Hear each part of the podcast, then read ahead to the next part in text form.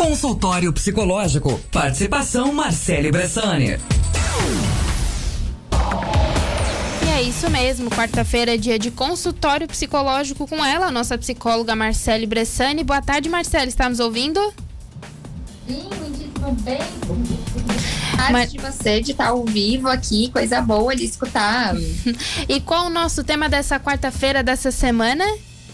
Então, meus amores, hoje eu finalizei um livro maravilhoso, indico aí para todo mundo, que é Os Esforços Olímpicos. E, e nele uh, a gente uh, fala muito sobre uh, a gente desistir das coisas. Porque na nossa sociedade ainda é muito visto como desistência algo horrível. Tipo, meu Deus do céu, como que tu desiste de alguma coisa? É um absurdo tu desistir. E, e, e, aí a gente vai criando algo como se, mesmo que está ruim, a gente precisa continuar. E, gente, que dolorido isso. Que dor a gente precisar continuar em algo que não tá feliz, não tá gostando, só porque não podemos desistir. Nesse livro, eles trazem muito, uh, o nome, até os esforços olímpicos, é muito porque, uh, se a gente for ver em algumas provas das Olimpíadas, como o atletismo, as pessoas se matam, se quebram completamente para conseguir uh, conquistar o mérito. Então, o que, que uh, a gente precisa perceber é que sim, a gente pode lutar e fazer as nossas coisas, mas precisamos saber o nosso limite. E se a gente chega no nosso limite, é extremamente necessário que a gente saia, que a gente tire o nosso time de campo. Porque se a gente ficar nessa que desistir é um absurdo, a gente não pode, a gente fica em relacionamentos ruins, a gente fica em trabalhos ruins que não nos fazem bem, mas a gente não pode desistir. A gente sempre tem que ficar lutando por aquela pessoa, lutando pela gente, enquanto que, pô, não tá na hora da gente parar, da gente dar uma recuada. O que eu quero hoje dessa conversa é é que todo mundo compreenda que às vezes desistir é o que mais saudável a gente tem na nossa vida e que lutar precisamos lutar, mas precisamos também saber os nossos limites e até onde a gente pode ir.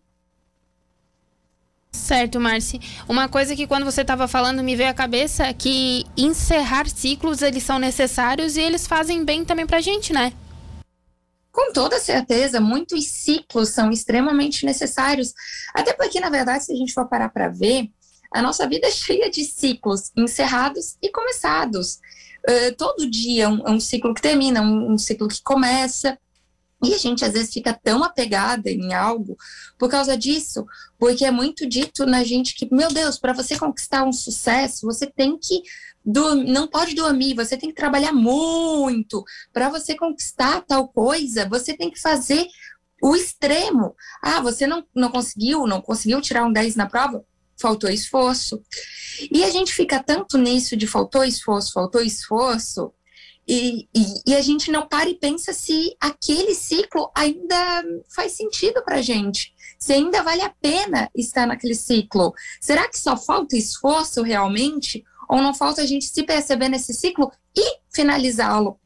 E finalizar ciclos não significa desistência, não significa que acabou com tudo, e sim significa que a gente se percebeu naquele ciclo e que está na hora realmente de ele encerrar para novos começarem. Então não aceite qualquer coisa, não aceite só para melhorar na vida. Não, saiba o que é, é saudável para você, porque às vezes a gente está indo numa situação que está todo mundo dizendo, não, continua, continua, e nem tu quer continuar, nem você quer fazer.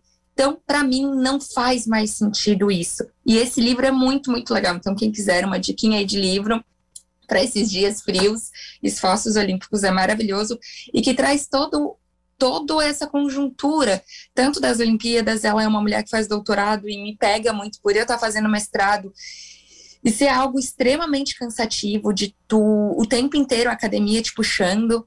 E, a, e aí a gente parar e pensar. Eu me lembro que quando segunda-feira eu fiz a minha matrícula para próximo semestre eu me coloquei milhões de matérias, porque eu queria aproveitar muito o mestrado, porque todo mundo disse que tu tem que estudar muito. Tarara. E eu lendo aquele livro, eu pensei, gente, para que isso? e eu fui lá e diminuí algumas matérias. Eu continuarei fazendo o que eu quero, mas não precisa ser no extremo. Pode ser algo mais agradável para mim. E às vezes não é nem o fato da desistência, mas uma pausa ela também pode fazer bem pro ser humano, né?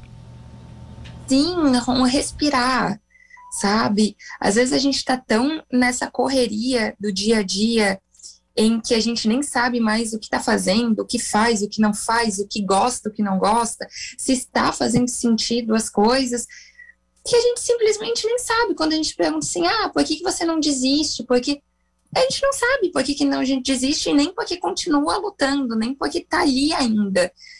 E, gente, é a nossa vida, é a nossa rotina. Como que a gente não sabe por que, que estamos naquele relacionamento? Por que, que estamos nesse trabalho?